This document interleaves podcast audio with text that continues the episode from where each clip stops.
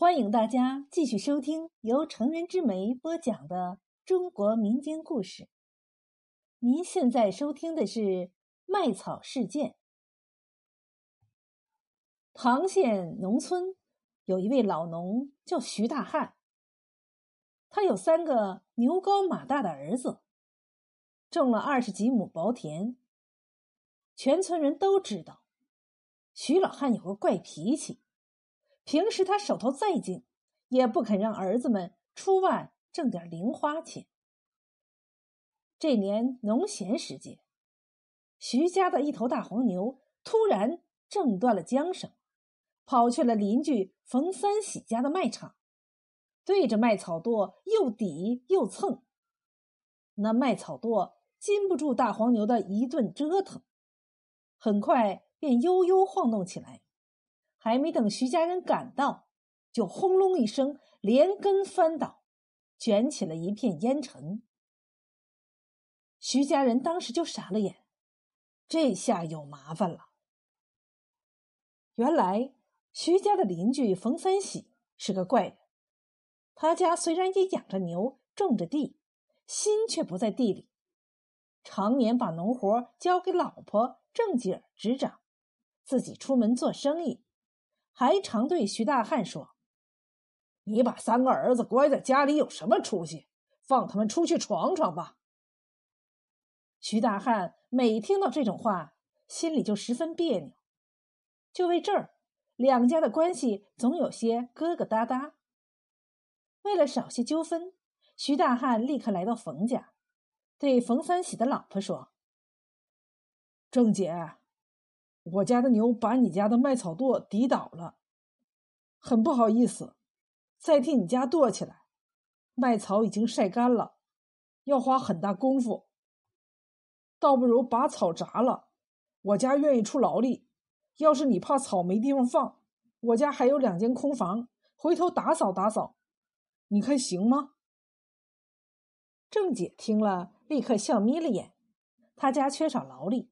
每次铡草都要请帮工，如今徐家找上门来帮忙，这不是打着灯笼也难找的好事吗？他连忙说：“徐大叔，亏你想的周到，净修善事，我这就去打酒买菜，好好招待几位兄弟。”见郑姐要去提篮子，徐大汉赶紧用手挡住：“别别，邻里之间互相帮忙也是应该的，只是……”郑姐看出他有心事，忙说：“大叔，还有啥事儿啊？你只管说。”我怕。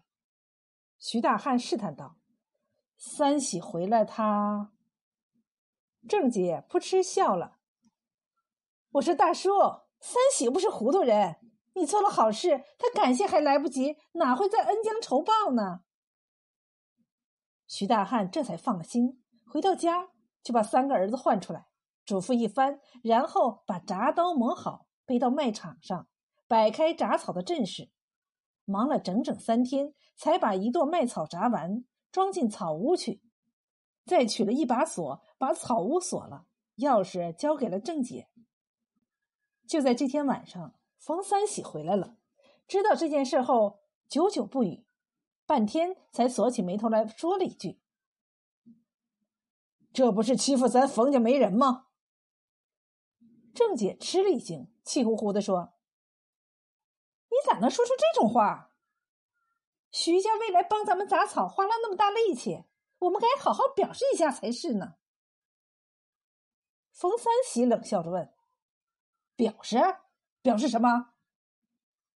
他话锋一转，拍拍妻子的肩膀，轻声说：“明天一早，你把咱家的牛牵回娘家去，对外就说已经卖了。”郑姐惊得几乎蹦起来，她生气的说：“你，你这不是昧着良心害人吗？”冯三喜把眼瞪起来，吼道：“良心，良心能够当吃当喝？叫你签你就签，再要多嘴，当心我揍你！”郑姐平时就怕丈夫，现在见丈夫发起火来，只好照办了。第二天一早。冯三喜等老婆把牛牵走后，就一路哼着小曲儿朝徐家走去。徐大汉知道冯三喜心眼多，所以一见面忙赔不是。冯三喜嘻嘻笑着说：“大叔说这种话就见外了。你们的好心我没说的，只是你们不该帮倒忙啊。我这垛草原是答应卖给人家的，牛不懂人事，抵倒就算了。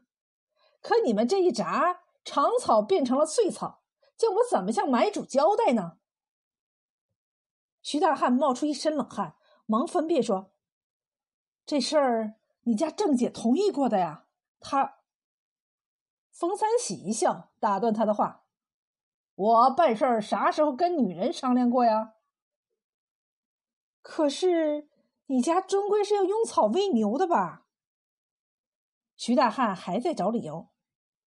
喂牛，哈哈哈！冯三喜笑得更响亮了。大叔，我做生意需要本钱。已经把牛卖掉了，不信你可以到我家去看。徐大汉脸色变了，他今天一早就去拾粪，透过晨雾，隐隐看见一个妇人牵着一头牛向村外走去。那个妇人好像正姐，看来我徐家上当受骗了。这么一想，他横下心来，一咬牙对冯三喜说：“好吧，都怪我家多事儿。”自找倒霉。只是这草已经扎短，不能再接起来。现在就把我家草垛扒开，赔你长草，这总可以了吧？冯三喜好像已经预料到徐大汉说这句话，也不发火，慢慢的说：“大叔，谁不知道你家麦草是淋过雨的？能和我家的草比吗？三千来斤，你拿鲜亮的麦草还我？”扎短的草就在你家草屋里，你留着自个儿用吧。说罢，把钥匙啪的一声放在桌子上，又哼着小曲儿走了。冯三喜走后，徐大汉对着自己啪啪甩了两记耳光。几个儿子从外面进来，见父亲气成这个样子，都很冒火，挥动拳头就要去找冯三喜算账。但是徐大汉还是竭力把儿子们都劝住了。他长叹了一口气：“哎，邻里相处一场，不容易，哪能动不动就拳头上见呢？这草，咱们还他，只当掏钱买个教训。说说容易，但是真的还草，又谈何容易？徐家虽然劳力很棒，但这里是穷山区，每年的收入勉强糊口。”哪能一下子凑够三千斤的草钱呢？徐大汉一筹莫展。这时候，冯三喜又笑嘻嘻的找上门来说：“大叔，我知道你手头缺钱，这样吧，我正打算雇几个脚夫到驻马店贩点东西，是不是？请大叔家三个兄弟跟我出去走一趟啊？草钱就算扯平了。”徐大汉听了，直摇头，说：“这哪行？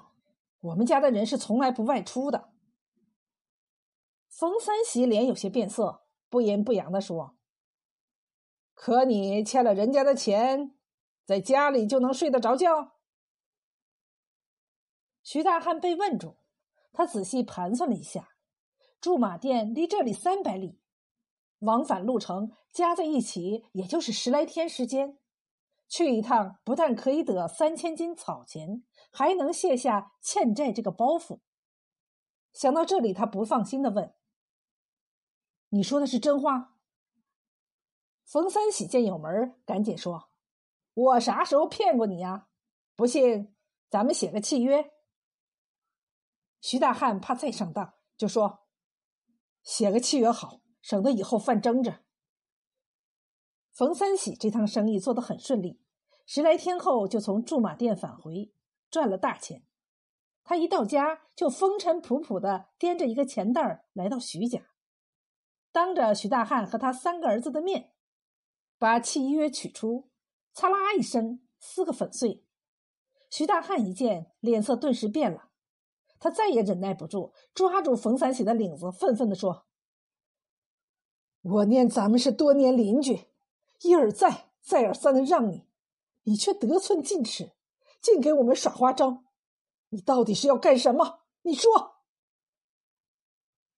徐家三兄弟也都围拢上来，拳头握得嘣嘣响，朝着冯三喜高高扬起。但是冯三喜不慌不忙，把老人的手推开了，哈哈一笑，说：“大叔，难道你真的相信那个契约吗？我不过是想给你们开个玩笑。”玩笑！徐大汉依然火气蛮大。你把我们父子耍够了，还说玩笑？再耍下去，我们一家只好喝西北风了。哪里？冯三喜还是嬉笑盈盈。我常在外，少在家，家里有了难处，都让你们父子帮助解决了。我真的从心底里感谢你们。我看你家硬邦邦几个劳动力，只把眼睛盯在种地上，遇上农闲，宁愿躺在树荫底下看蚂蚁上树，也不愿意出外挣几个零花钱。我劝说过你们几回，你们总说做生意不是种田人干的事，一口回绝。无奈我才生出这个主意。拉几位兄弟跟我一起出外跑趟生意。说着，把钱袋放在徐大汉面前：“这是三位兄弟这次出门挣的钱，你打开数数，看是否胜过你们在家种半年的庄稼。”徐大汉不由傻眼了，他愣怔了半天，才结结巴巴的说：“三喜，这这么说，你……”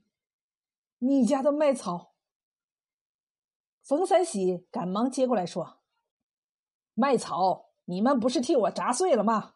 把钥匙还给我，明天我家的牛就要牵回来喂养了。”徐家父子这才恍然大悟：“哦，我们家真是交上好邻居了。”